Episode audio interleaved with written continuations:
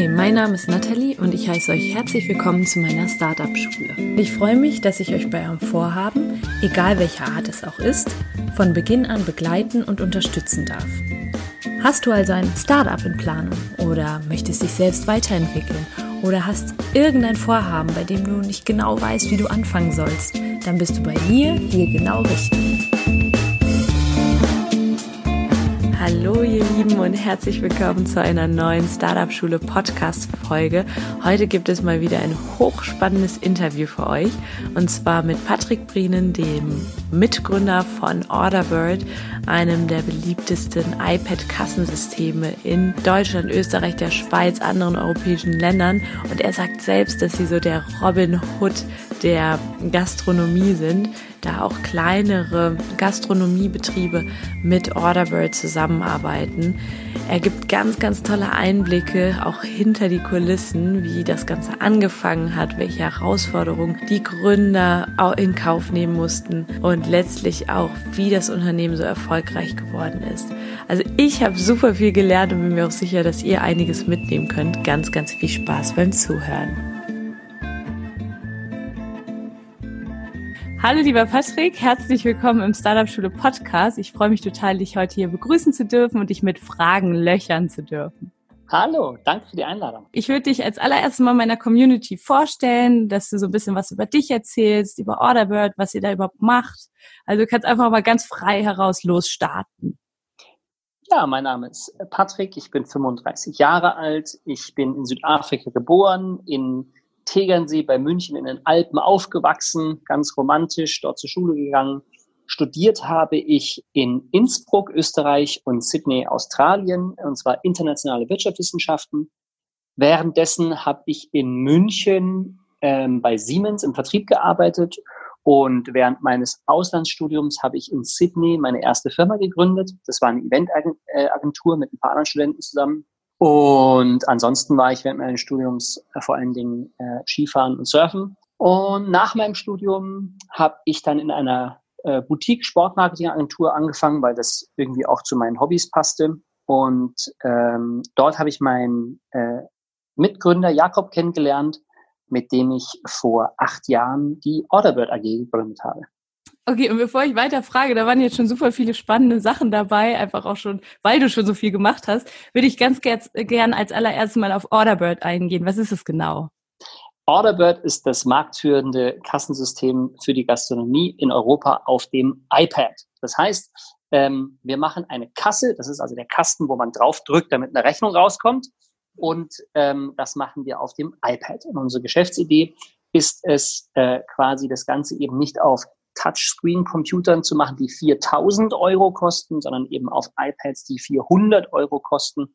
Und ähm, wir waren die erste Kassensystemfirma, die Kassensysteme in die Gastronomie übers Telefon vertrieben hat und die das Ganze nicht zum Kauf, sondern zur Miete angeboten hat. Mhm. Und äh, da haben wir eben äh, was Neues gemacht und das hat regen Anklang gefunden so dass das eben auch vielleicht in kleineren Cafés und so Anwendung finden kann, richtig, die sich vielleicht auch die großen Kassensysteme nicht so leisten können? Genau, also ich, ich komme heute aus einem äh, Management-Meeting, wo wir gesagt haben wieder, wer sind wir und was ist unser Versprechen und wir sind wieder drauf gekommen, wir fühlen uns einfach wie der Robin Hood der Kleingastronomen. Toll. Und jetzt erzähl doch mal, seit wann gibt es euch? Also wann war das? Wie viele Jahre? Wann habt ihr gegründet? Ich bin am 1.11.2011 vormittags an einem wahnsinnig kalten, ungemütlichen Januartag äh, nach Berlin gezogen, äh, mit sage und schreibe einem Rucksack. Und ähm, drei Monate später haben wir die Orderbird AG gegründet. Mhm. Und äh, das ist jetzt ziemlich genau acht Jahre her. Wow, und du hast gerade gesagt, du hast mit Jakob zusammen gegründet. Habt ihr euch dann in der Firma damals kennengelernt oder war das schon so, dass er ein Freund war und ihr habt dann beschlossen, zusammen zu gründen? Wir haben uns damals in der Agentur, in der ich angefangen habe, kennengelernt, weil er gegangen ist. Also mhm. ähm, er ist gegangen, ich bin gekommen, er ist nach New York zu Red Bull, ich bin äh, in der Agentur äh, angekommen und gegründet haben wir dann mit eben Jakob und seinen zwei Schulfreunden Bastian und Arthur gegründet haben, also zu viert. Und ähm, genau, so, so nahmen die Dinge ihren Lauf. Wahnsinn. Dann erzähl doch mal, das finde ich jetzt auch total spannend, wenn du sagst, du hast noch dort in der Agentur gearbeitet, hast du dann bist quasi gekommen und hast dann sofort gegründet oder war das schon so, dass du nebenbei erstmal mit den Jungs was aufgebaut hast und dann irgendwann gesagt hast, so, jetzt reicht's, jetzt mache ich das voll. Also wann war der also Absprung? Der, der Absprung war dann eigentlich erst zwei Jahre später. Ich habe Jakob kennengelernt, noch völlig unabhängig von dieser Idee. Wir haben uns einfach kennengelernt und sind in Kontakt geblieben, haben auch zwei, drei Projekte noch aus dieser Agentur gemeinsam äh, äh, gemacht. Und äh, nach circa, ich glaube, es waren zwei Jahre, es müsste also ähm, Mitte 2010 gewesen sein, äh, rief er mich an und fragte mich so, Mensch, Brennen, äh, was machst du denn und wo willst du hin und wie geht's dir denn? Und da sag ich so, Mensch, Jakob, ich möchte mich selbstständig machen. Dieses Angestelltenverhältnis, das ist, das ist irgendwie nichts für mich. Ich habe jetzt, äh, und hast du vielleicht auch schon mal gehört, in so einer, in so einer Agentur äh, muss man relativ viele Überstunden machen und solche mhm. fürstlichen Lohn wird man ja auch nicht, aber es ist ja auch ein fairer Deal, weil man wahnsinnig viel lernt, in dem ja. Fall zumindest. Ich habe wahnsinnig viel gelernt. Da bin ich auch sehr dankbar für die Zeit. Auf jeden Fall war ich reif für den nächsten Schritt und dachte mir irgendwie so, ich will was Eigenes machen. Und das habe ich ihm dann auch gesagt. Und er sagte, es trifft sich super, weil wir werden nämlich zusammen eine Firma gründen. Und dann äh, war ich erstmal perplex und äh, was, was ist jetzt los? Und dann mhm. hat er mir so ein Konzept zugeschickt und zwei Tage später, glaube ich, habe ich ihn mit den anderen beiden äh, in Bamberg getroffen und ich glaube, eine Woche später habe ich gekündigt. Krass. Und war da nie so der, der Gedanke, oh Gott, wird das überhaupt funktionieren und soll ich jetzt den Absprung wirklich wagen oder warst du schon immer so sehr risikoaffin, sage ich mal? Ich bin von Haus aus ähm, ehrgeizig und irgendwie auch ambitioniert und äh, mein Glas ist grundsätzlich halb voll. Ich, ich denke immer, das wird schon gut gehen.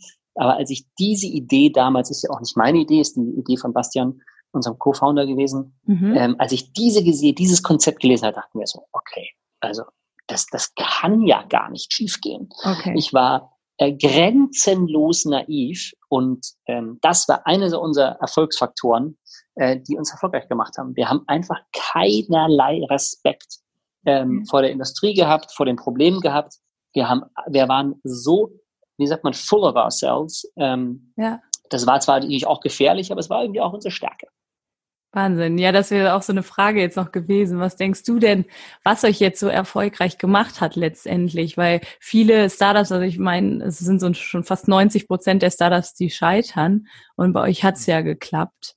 Hm, und also, das, wenn ich damals gewusst hätte, wie unglaublich unwahrscheinlich es ist, mhm. dass quasi alle Steine fallen und es müssen alle Steine fallen, damit du erfolgreich wirst. Also du musst irgendwie, du musst Geld auftreiben, du musst ähm, äh, einen Prototypen bauen, der funktioniert. Dann musst du die, die Technologie so weit bringen, dass sie funktioniert. Dann musst du ein Marketingmodell finden, dann musst du ein Preismodell finden, dann musst du ein Vertriebsmodell finden, dann musst du ähm, den, den richtigen Service haben. Da musst du die richtigen Kennzahlen aufbauen. Du brauchst äh, äh, interne Strukturen. Es gibt so viele Sachen, die klappen müssen. Wenn mhm. ich das alles gewusst hätte, hätte ich gesagt, das, das, das kann ja gar nicht klappen. Aber wir waren damals so schön naiv, dass wir einfach gesagt haben, äh, wir haben uns auf die Idee konzentriert und auf das Warum. Ja? Also wir haben uns gesagt, ah, da, da ist was. Und äh, das war, glaube ich, äh, einer der entscheidenden Erfolgsfaktoren.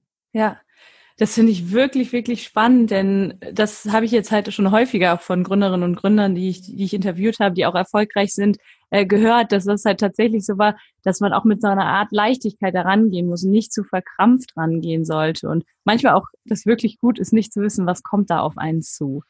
Wie würdest du denn das mhm. Team einschätzen? Also ich meine, ich stelle mir das jetzt so vor, dass ihr wahrscheinlich auch jetzt nicht alle Dinge schon, äh, jegliche Expertise irgendwie schon in-house hattet? Oder war das schon so, dass ihr euch da arbeitsteilig das aufgeteilt habt? Weil ich habe viele Leute in der Community, die vielleicht sagen, ja, ich will hier was gründen und was aufbauen, aber ganz ehrlich, kein Plan. Habe ich im Studium nie gelernt, habe ich in der Schule nicht gelernt. Das sieht aus wie ein Riesenberg. Also wie seid ihr da so vorgegangen? Also äh, auf der einen Seite gibt es natürlich Sachen, die brauchst du nicht lernen. Da kannst du auch nicht zur Uni gehen. Äh, pünktlich sein, fleißig sein, äh, ähm, Leidenschaft haben und irgendwie 100 Prozent geben, das kannst du alles nicht lernen, sondern das ist eine, das ist eine Motivationsfrage. Und äh, Motivation ist, ist die halbe Miete. Ähm, auf der anderen Seite hatten wir natürlich in Bastian jemanden, der die Idee hatte, der kannte sich mit Kassensystemen aus. Ja, wir mhm. hatten in Arthur jemanden, der kannte sich, das äh, war ein Banker, der, der kannte sich, der hatte ein paar Jahre in der äh, Bank gearbeitet, der wusste, okay, wie man so finanzielle Strukturen und Verträge und, und sowas macht. Und da hatten wir in Jakob jemanden, der äh, irrsinnig ähm, sozial intelligent ist und wahnsinnig gut so äh, Beziehungen managen kann und der dann die Rolle des CEOs übernommen hat äh, und, und maßgeblich hier äh, die Investoren an Land gezogen hat, die überzeugt hat. Und ähm, ansonsten, ja, wie gesagt, brauchst du einfach nur äh, den bedingungslosen Glauben äh, an, an diese, äh, an, an dieses Warum, ja, also warum mhm. machst du das und warum macht die Sache Sinn? Warum schaffst du hier Wert? Mhm. Und äh, dem haben wir natürlich auch, das muss man auch dazu sagen, wir haben dem alles untergeordnet. Wir sind zu viert in eine Zwei-Zimmer-Wohnung äh, gezogen. Wahnsinn. Wir haben uns, ich glaube, ich glaube 900 Euro die ersten, äh, die ersten Monate ausgezahlt, dann die 1200. Mhm. Und ähm, wir sind aufgestanden zusammen, haben gefrühstückt zusammen, haben gearbeitet, sind nach Hause, haben gearbeitet, sind ins Bett gegangen und fertig aus. Wir haben nichts anderes gemacht. Morgens bis abends. Ja. Ähm, und damit waren wir natürlich unschlagbar weil mhm. wir ähm, sich mit irrsinnig wenig Ressourcen ähm, irrsinnig viel bewegt haben. Und wir sind halt, wo wir keine Systeme hatten, sind wir halt zu Fuß gegangen, ja. Und ähm, dafür scheuen sich halt einfach ganz viele. Du kannst mit Fleiß und Zeit und Ehrgeiz und Motivation Berge versetzen. Mhm. Und das merken die Leute. Ja, das merken die Leute, das merken die Investoren, das merken die ersten Kunden. Ähm, das merken auch Leute, die ein Interview mit dir führen, das merken Leute, die auf die Messe kommen. Ähm, und äh, ja, das, das war einer äh, einer der entscheidenden Faktoren, dass wir jung waren, wir konnten uns wenig Geld auszahlen, wir haben dem unser Leben verschrieben die ersten Jahre, wir haben nichts, aber auch wirklich nichts anderes gemacht. Mhm. Ja, ja. Und wann habt ihr dann das erste Mal gemerkt, hey, die Idee zündet? Also vielleicht wann hattet ihr auch so den ersten Kunden? Weil das stelle ich mir immer sehr, sehr schwierig vor, so das, das ja, tatsächlich viel Fleiß reinzustecken, aber dann auch irgendwann tatsächlich merken, okay, die Idee kommt an und die Leute verstehen, was das für einen Mehrwert bietet. Mein ja, und das hast du bestimmt auch schon ganz oft gehört. Glück gehört natürlich auch dazu. Es mhm. ist natürlich so, dass du irgendwie Glück haben musst. Und äh, Bastian und Jakob haben ja zusammen diese Idee äh, quasi mal irgendwie ausgeheckt. Und als Bastian dann äh, zu Jakob kam mit der Idee, hat er gesagt, Mensch, das ist wirklich, wow, das ist, das ist wirklich, das hat wirklich Potenzial. Komm nach New York, er war damals ja in New York, komm nach New York, wir, wir schreiben einen Businessplan, wir machen das gemeinsam. Und äh, kannst dir ja vorstellen, zwei junge Männer, total euphorisch, ja, schwanger mit dieser Idee, ähm, gehen essen und unterhalten sich natürlich äh, auch beim Essen darüber. Und am Ende des Abends drehte sich der, der, äh, der Sitznachbar, den Bastian völlig ignoriert hatte, ähm, am Ende des Essens um und sagte, Hi, ich bin Rado, ich möchte euer System kaufen. Mhm. Und die, die, die, die, die schauen irgendwie wie eine Schwalbe, wenn es blitzt und äh, denken sich so, okay, hi, ähm, wer bist du? Ja, ich bin der Geschäftsführer von P1 in München. Das ist die, das ist die berühmteste Disco äh, in, in, in München. Wahnsinn. Und ähm, dann haben die an dem Abend einen Handshake-Deal gemacht, dass die, dass es neu renoviert, das war in, in, in der Renovationsphase, Renovierungsphase, dass das neue P1 in München mit diesem Kassensystem ausgestattet wird. Und naiv wie sie waren, ist ja auch richtig so, haben auch den Handshake-Deal quasi gemacht und gesagt, ja, das schaffen wir. Und dann sind sie auf die Suche nach Entwicklern gegangen. Also theoretisch war das Produkt noch gar nicht richtig da, als schon der erste Auftrag rein. Richtig, also was heißt noch gar nicht richtig da? Das war noch nicht spezifiziert, das war noch ein, das war noch eine Idee, die wurde noch gar nicht zu Papier gebracht. Ja, ja. Ähm, aber sie hatten schon den ersten Kunden und sie haben auch tatsächlich einen vernünftigen Preis dafür aufgerufen. Und ähm, dann war es ein Rennen gegen die Zeit. Wahnsinn. Krass.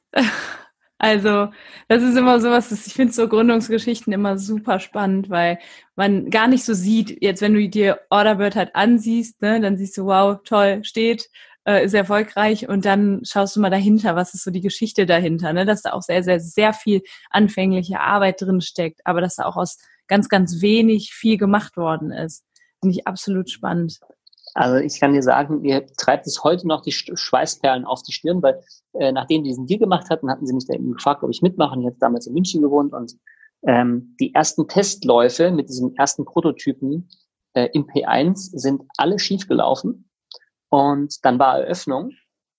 Und äh, ich weiß nicht, ob du schon mal da warst, aber das, das P1 in München zur, zum Oktoberfest zu Wiesen äh, ist sehr gut besucht und die machen sehr, sehr, sehr, sehr viel Umsatz. Oh ja, das und, kann ich mir ähm, vorstellen. äh, wir waren natürlich irgendwie alle da und äh, haben so ein bisschen auf unseren Fingernägeln gekaut und das System hält. Und um halb sieben Uhr morgens oder so äh, hieß es dann ja, okay, also wir haben jetzt alle Umsätze drin und wir machen jetzt den Tagesabschluss und der Chef drückt auf diesen äh, Tagesabschlussbericht äh, drucken. Der Tagesabschluss kommt raus und pfuh, die App geht zu und mhm. ist abgestürzt. Oh. Und somit war es natürlich gut gelaufen. Ja? Also wir haben den Tag beendet und wir hatten dann äh, quasi den Tag, den Tag über wieder Zeit, das System wieder so zu bauen, dass es für den nächsten Tag funktioniert. Und so haben wir uns von Tag zu Tag gehangelt und mit den Programmierern in München im P1, in den, im Lager, wo es nach, wo es nach Bier und, und Spirituosen riecht, haben wir da gearbeitet und wir haben es überlebt. Ja, toll. Ja, das ist auch eine Frage, die mir immer unter den Nägeln brennt. Dieses, was waren so die größten Herausforderungen? Wenn du jetzt sagst, klar, so, ihr seid naiv rangegangen, das ist sicherlich auch einiges schiefgelaufen, oder? Jetzt abgesehen davon. Ja, also äh, viele Jahre später, also wir haben ja dann auch Investment bekommen und sind gewachsen und waren ungefähr 80 Leute oder so und ähm, hatten äh, 90 Leute, hatten gerade eine Finanzierungsrunde abgeschlossen und wurden äh, Opfer einer DDoS-Attacke, also eines Hackerangriffs, Cyberangriffs. Mhm. Ähm, wir wissen nicht von wem, aber ähm, wenn du erfolgreich bist in irgendeinem, was du tust und anderen Leuten Business wegnimmst, dann machst du natürlich Feinde. Und äh, nachdem wir schnell gewachsen sind und relativ schnell relativ vielen Leuten Business weggenommen haben, haben wir uns natürlich auch nicht nur beliebt gemacht. Und irgendeiner von denen hat dann entschlossen, uns sehr, also sehr, auf sehr kriminelle Art und Weise extrem zu schaden. Und er hat dann alle unsere Kunden vom Netz genommen für über 24 Stunden. Und das ist natürlich für so eine junge Marke eigentlich der Todesstoß. Mhm. Und ähm, das war an einem Samstag, ja, wo es uns am, am meisten trifft, wo es unsere Kunden am meisten trifft. Und ähm, ja, wir waren dann down und sind alle ins Büro gekommen und haben einen Schlachtplan ausgehackt und wir haben dann äh, mit diesen Leuten, die wirklich, dieser Zusammenhalt war wirklich unglaublich, ja. Und mhm. wir haben gesagt, okay, jetzt, ich hatte Angst, dass uns die Leute weglaufen, ja. Ich hatte mhm. Angst, dass uns die Investoren weglaufen. Ich hatte Angst, dass uns die Kunden weglaufen. Ja. Aber wir haben es geschafft, so eine jetzt erst recht Attitüde aufzubauen und mhm. die, die Mitarbeiter, ich sag's dir, die waren motiviert. Die haben bis spät in die Nacht die Leute zurückgerufen und haben sich entschuldigt und gesagt, wir schaffen das und haben es erklärt, dass es nicht wir waren, sondern dass es Angreifer waren. Und dann haben wir so einen gemeinsamen Feind gehabt und dann gab es natürlich viel Bashing von der Presse und von Bewertungen und so, aber ähm, das hat uns äh, stärker zusammengeschweißt als alles andere und ähm, wir haben unsere Lektion daraus gelernt. Wir haben jetzt das mit Abstand sicherste System wahrscheinlich am Markt, das es gibt, ähm, was Cyberangriffe angeht und ähm, ja, sind heute stärker denn je. Hm. Wahnsinn, also wieder das Team auch, oder? Also wenn ich jetzt Einzelgründer bin noch, würdest du schon sagen, hey, such dir ein Team, einfach aufgrund der Expertise, die da zusammenkommt, plus das ist ja auch zur Motivation und auch eine emotionale Stabilität, die da entsteht, weil ich kann mir schon vorstellen, dass das manchmal nicht ganz einfach ist, wenn dann eben solche Sachen passieren. Ja, absolut. Also ähm, ja, äh, ich habe auch schon äh, von Startups gehört, die quasi ganz alleine äh, das machen und dann halt quasi nur Angestellte haben. Ähm, in unserem Fall waren, gab's gab's einen extrem engen Zusammenhalt, nicht nur unter den Gründern, sondern eben auch mit unseren Leuten. Also es war schon, wir haben ein sehr familiäres Verhältnis damals äh, gehabt. Und ähm, wir waren nicht nur Kollegen, sondern es waren dann auch ganz, ganz viel Freundschaften dabei.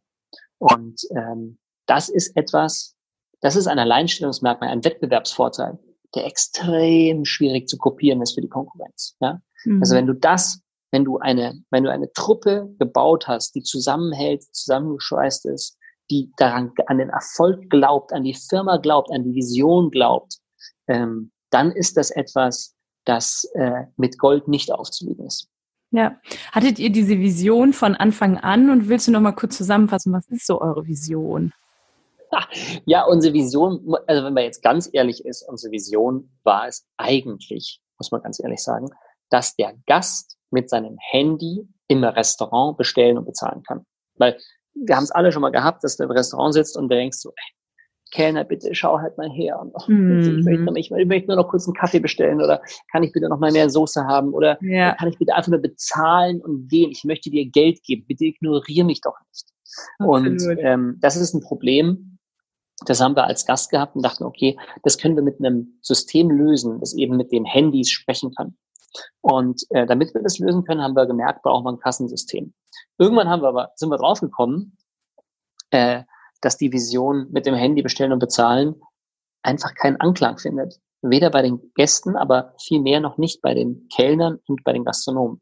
Die wollten das partout nicht. Ja, sie haben sich geweigert mit Händen und Füßen. Sie wollten es nicht haben, auch wenn man es ihnen geschenkt hat. Bezahlen, ja. da wollten sie erst dreimal nicht dafür. Und deswegen haben wir quasi, daraus haben wir gelernt, dass ähm, der Part von unserer Vision gar nicht so relevant war, sondern heute ist es unsere Vision, dass wir Gastronomen erfolgreicher machen mit Technologie. Ja? Also wir mhm. möchten, ähm, äh, wir möchten, wir sind der Robin Hood der Gastronomie und wir geben die, wir geben die Technologie, die sich normalerweise nur Starbucks und McDonald's äh, leisten kann, geben wir den kleinen Luigi in Passau. Mhm. Und wie, wie ist dann aus diesem, also ihr habt dann tatsächlich gesagt, okay, die Idee verwerfen wir oder war das schon so, dass ihr dann also so eine Art einfach ein Geschäftsmodell-Change gemacht habt und gesagt habt, so wir versuchen jetzt, bauen den nächsten Prototyp und versuchen das aus, also probieren das aus? Genau, die, die, die Kasse war für uns immer nur Mittel zum Zweck mhm. und irgendwann ist dann die Kasse zum Hauptthema geworden. Also, mhm. haben, also das nennt man ein Pivot, ja, also eine, eine Kursänderung und wir dachten immer, wir bauen die App für Gäste und irgendwann sind wir drauf gekommen, nein, das, das tun wir nicht. Wir bauen eine richtig geile Kasse, die günstig ist und einfach zu bedienen ist für den Gastronomen und ihn gut aufstellt im Kampf gegen Starbucks und Co. Ja, mega cool. Kannst du noch mal so ein bisschen was, wo ihr jetzt überall vertreten seid und wie groß ihr mittlerweile seid? Wie viele Mitarbeiter habt ihr dazu den Sachen noch was sagen? Wir machen ungefähr 10 Millionen Euro Umsatz, sind 120 Mitarbeiter, haben über 10.000 Kunden, die auf über 150.000 Kassen arbeiten. Ähm, äh, wir sind in den Ländern vertreten Deutschland, Österreich, Schweiz, UK und Frankreich, wobei Deutschland, Österreich, Schweiz quasi unser Kern- und Hauptfokusmarkt ist. Und während wir sprechen, arbeiten ungefähr 25.000 Kellner mit unserer Software. Wahnsinn. Ich finde das super cool und ich bin richtig stolz und finde es das toll, dass du das jetzt in meiner Community auch mitgibst, wie es laufen kann, weil es gibt eben auch viele, die da draußen, die sagen, ja, irgendwie, klar, ich habe irgendwie Ideen. Äh, viele scheitern natürlich auch, aber es gibt eben auch die, die wirklich mit Fleiß dran arbeiten und sagen, ich gehe da für meine Vision raus, bei denen es funktioniert. Da bist du eben so ein Beispiel für. So, wie kann ich mir jetzt vorstellen, wie du heute arbeitest? Früher wahrscheinlich sehr viel im Unternehmen und bist dann immer viel hin und oder hat sich da nicht viel geändert? Also bist du immer noch sehr viel einfach Kundenakquise oder wie kann ich mir so deinen Alltag vorstellen jetzt als erfolgreicher Gründer? Also mein Job hat sich eigentlich fortwährend verändert. Und äh, den Job, den ich damals gemacht habe, den gibt's gar nicht mehr. Die Firma hat sich verändert, mein Job hat sich verändert ja, viele.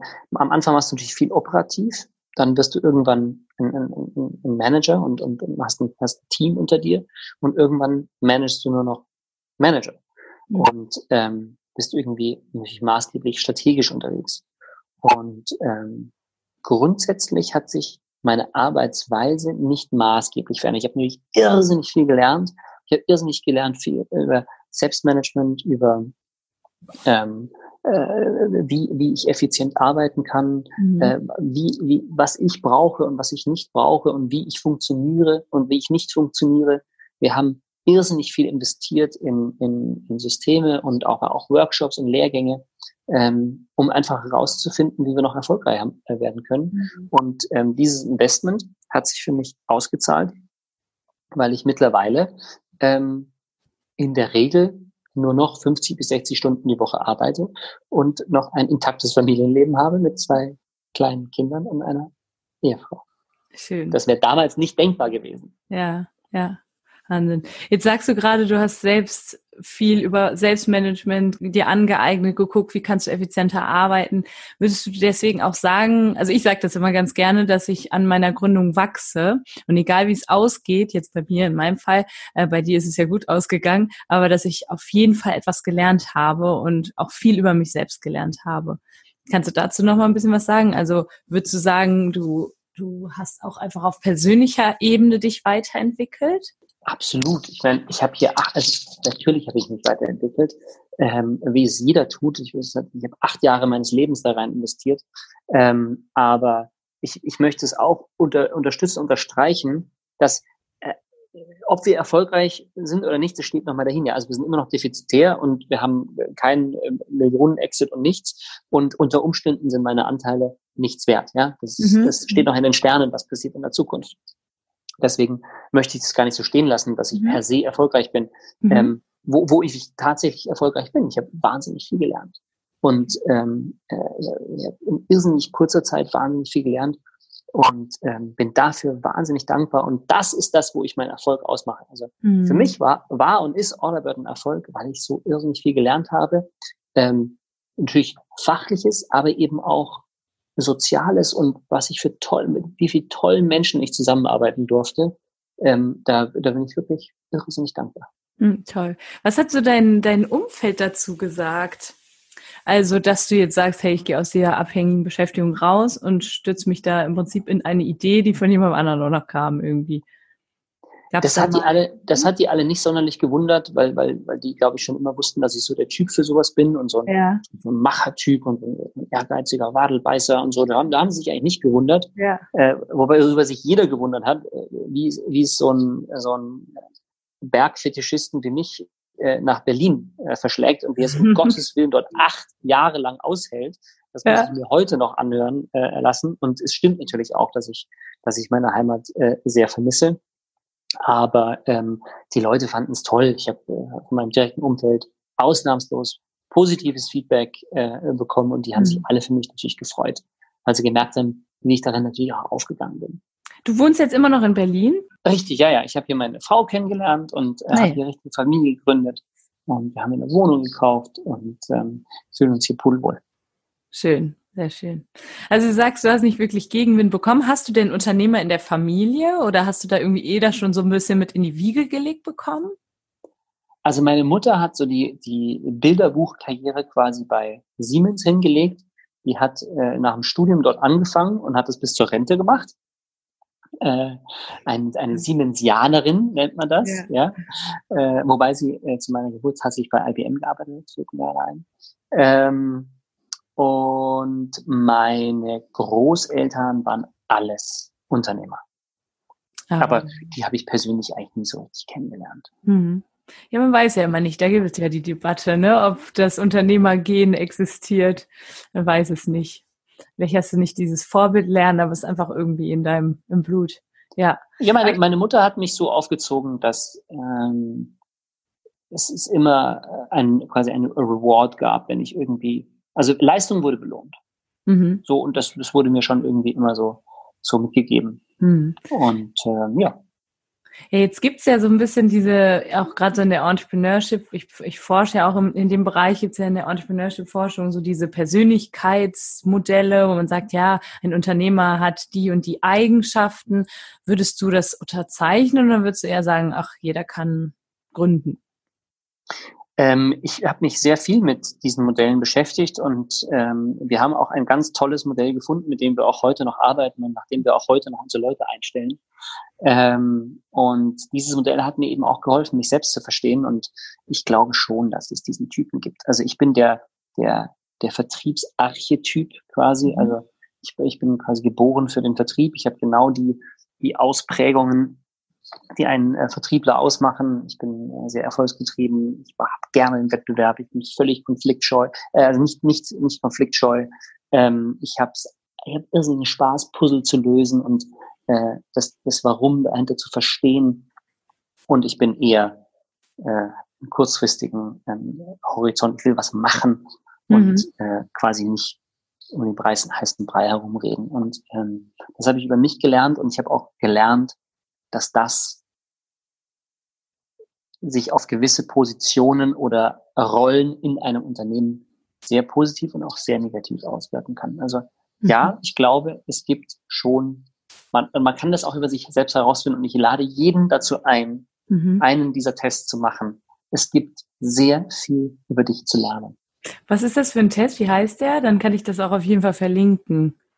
Genau, das ist ein, äh, äh, ja, ein Persönlichkeitstest. Das Ganze heißt My Motivation.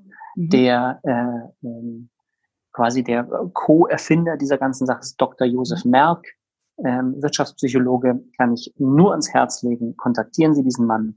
Der kann Ihnen dabei helfen, sich selbst zu verstehen, die Dynamiken in Ihrem Team zu verstehen mhm. und eben auch äh, zu verstehen, welcher Typ für welche Rolle im Unternehmen geeignet ist und welcher eben nicht. Hm. Das passt total gut, weil ich jetzt gerade einen Adventskalender mache. Per WhatsApp schicke ich Sprachnachrichten an die Leute, die sich dafür angemeldet haben, jeden Morgen. Und wir sind gerade bei der SWOT-Analyse, die wir sozusagen auf die Person persönliche Ebene transferieren. Und mhm. da habe ich auch ein paar Tests äh, mit auf den Weg gegeben. Und das wäre so der nächste, den ich da auf jeden Fall mal als Sprachnachricht übermittle. Vielen Dank dafür. Cool. Sehr schön. Gerne. Okay, also du denkst schon, wenn jetzt hier Leute sitzen und sagen, ja, ich habe schon irgendwie eine Idee im Kopf, aber ähm, sie sollten erstmal den Test oder überhaupt sich selber vielleicht auch erstmal ein bisschen besser kennenlernen. Bin ich überhaupt dafür gemacht? Weil du sagtest ja gerade, es heißt halt wirklich auch einen Preis zu bezahlen für eine Gründung. Und da, also ich selber gehe ja jetzt auch in die Selbstständigkeit. Also ich habe ja meine, meine volle Stelle und da sagen, fassen sich eben viele auch aus meiner Familie an den Kopf und sagen ja, wie, du bist doch an der Uni, das ist doch sicher und so, ne? Und ähm, da sage ich aber, ich war aber immer schon der Typ dafür. Ich weiß, dass es gut geht in irgendeiner Art und Weise. Ich bin, gehe da auch eher naiv ran. Aber es gibt sicherlich auch welche, die, für die ist das nichts. Also ich wäre auch zum Beispiel bereit, erstmal wieder auf der Couch bei meiner Mutter zu schlafen, sage ich mal, ne? Und äh, das, das, da ist aber sicherlich nicht jeder für gemacht.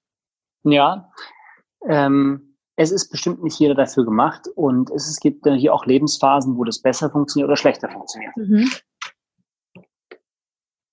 Was meinst du mit den Lebensphasen? Also wenn du jetzt also ich, ich, ich glaube, wenn du wenn du äh, gerade irgendwie in, in eine Familie gegründet hast und ein oder zwei Kinder bekommen hast, dann fällt es dir schwer, dir selber erstmal irgendwie 1500 Euro auszuzahlen, mhm. wenn du das Essen auf den Tisch bringen äh, musst oder wenn du keine wenn du kein Vermögen hast, auf das du zurückgreifen kannst. Mhm. Ja, absolut. Du sagst ja, du hast selber sehr viel über dich gelernt, du hast dich sehr viel über Dinge informiert, wie du effizienter werden kannst, Selbstmanagement, vielleicht auch wie du funktionierst. Gibt es da irgendwie ein Buch, was du so meinen Leuten mit auf den Weg geben würdest, was dir vielleicht viel gebracht hat? Oder irgendwas, was du, ja, wo du sagst, es hat so vieles geändert bei dir? Also ich möchte ähm, deinen Zuhörern zwei äh, Frameworks an die Hand legen oder, oder an die Hand geben. Und zwar erstens ein Buch ähm, namens Crossing the Chasm von Geoffrey Moore. Da geht es um den Technology Adoption Lifecycle und die Antwort auf die Frage, wie ein Markt auf Innovation oder neue Technologie oder Disruptive Business Models ähm, mhm. reagiert. Ähm, das ist für mich die Bibel. Das ist die Bibel für Technology Startups. Ähm, wer das liest und beherzigt, der hat wahrscheinlich äh, wirklich schon mal die halbe Miete und ist den anderen schon mal mehrere Schritte voraus. Mhm. Äh, wirklich ein tolles Framework, bei dem man ganz, ganz viel lernen kann. Und ähm, ja, da bin ich ganz, ganz dankbar, dass ich dieses, äh, dass mir das irgendwann über den Weg gelaufen ist. Mhm. Und ähm, das zweite ist äh, Objectives and Key Results. Das ist ein, ähm, ein, ein Führungstool, eine ähm, äh, ja, Unternehmenszielmanagement. Äh, das wurde, glaube ich, von Google erfunden, zumindest bei Google eingesetzt und mhm. auch bei vielen anderen äh, Unternehmen. Da geht es einfach darum, dass du dir quartalsweise Objectives, also Ziele setzt und mhm. darunter Key Results anlegst, ähm, woran man also merkt, dass, diese, dass dieses Ziel erreicht wird, messbar und ähm, das ist ein gewisses Framework, da gibt es gewisse Meetingstrukturen und dann schaust du dir diese Ziele an und äh, misst eben auch den Erfolg. Und das ist eine Sache, die mir persönlich sehr hilft. Ist ja auch klar. Ich habe natürlich auch dieses Persönlichkeitsprofil, dass ich immer Ziele brauche und davon auch angespornt werde. Ähm, aber hat sich auch herausgestellt, dass es übergreifend über verschiedene Abteilungen ähm, sehr gut funktioniert, um das Unternehmen zu synchronisieren und eben auf das gleiche Ziel einzuschwören und eben auch Distraction zu vermeiden. Mhm. Klingt sehr gut, werde ich auf jeden Fall verlinken. Und jetzt sag mir noch mal kurz, wie können wir, hast du irgendwas, was du irgendwie noch ähm, sagen willst, wo du selber sagst, vielleicht, ich würde gerne erzählen, wo es bei uns noch hingeht, wie es weitergeht? Ich glaube, ich möchte mich, äh, wenn überhaupt, äh, bedanken für die, für die tolle Zeit und die tollen Menschen, mit denen wir äh, arbeiten durften, die tollen Kollegen, die auf und ab mitgemacht haben, äh, meine Mitgründer, äh, äh, unsere Investoren. Ähm, es war wirklich äh, und es ist immer noch ein, ein wahnsinniges Abenteuer. Und ähm, ich kann es nur jedem empfehlen zu versuchen, denn auch wenn es in irgendeiner Art und Weise früher oder später nicht zum wirtschaftlichen Erfolg kommt, ja, mhm. kommt es mit Sicherheit dazu, dass du irrsinnig viel lernst und selber daran wächst. Ja. Und dann klappt es vielleicht beim nächsten Mal. Ich meine, nicht, nicht umsonst hört man immer wieder, dass es auch Serial Entrepreneurs gibt, die beim ersten Mal gescheitert sind und dann klappt es halt beim zweiten, dritten Mal oder so, ne? Ja. Genau. Da bin ich, davon bin ich überzeugt. Wenn ich nochmal gründen würde, was jetzt nicht in, in, in, in naher Zukunft äh, passieren wird, dann würde ich natürlich ganz anders herangehen und, und ganz viele Sachen anders machen ja. und vielleicht sogar noch erfolgreicher werden. Mal ja. Sehr cool. Ja, das ist ein schöner Abschluss. Ich habe aber noch eine letzte Frage, die stelle ich immer. Ich erkläre sie dir. Also ich frage immer, wieso bist du Entrepreneur, also Unternehmer deines eigenen Lebens? Was ich damit meine, ist so ein bisschen dieses, also auch für die Leute, die jetzt nicht unbedingt gründen, die einfach sagen, ich will mein Mindset so ein bisschen verändern und irgendwie klappt es immer noch nicht so richtig, egal was ich mache. Was würdest du sagen, warum bist du der Meinung, dass wir alle so unser eigenes Glückes Schmied sind, warum wir unsere, unser Leben in der Hand haben. Und wie zeigt sich das bei dir? Also ich glaube, jeder von uns ist hier, um was zu lernen. Das ist äh, also schon fast schon ein bisschen esoterisch, mhm. aber ähm, mein Ansporn ist es, besser zu werden und, und zu lernen. Und ähm, das ist das, warum ich quasi morgens aufstehe und abends Überstunden mache, ähm, weil ich da einfach Bock habe, Sachen zu verstehen, Sachen zu lernen, besser zu werden, an mir zu arbeiten, an der Company zu arbeiten. Und ähm, das ist eben übergreifend. Ähm, ja. äh, nicht nur in der Firma strebe ich Verbesserungen an, sondern auch in meiner äh, Familie oder auch mit meinem äh, mit meinen persönlichen Schwächen, die gehe ich zielgerichtet an und ähm, versuche jeden Tag ein ganz, ganz, ganz, ganz kleines Stückchen besser zu werden. Das sind ganz, ganz tolle abschließende Worte. Vielen, vielen Dank. Ja, danke. Danke, dass ich dabei sein durfte. Ich danke dir und wünsche dir einen schönen Abend noch. Danke dir auch einen schönen Abend.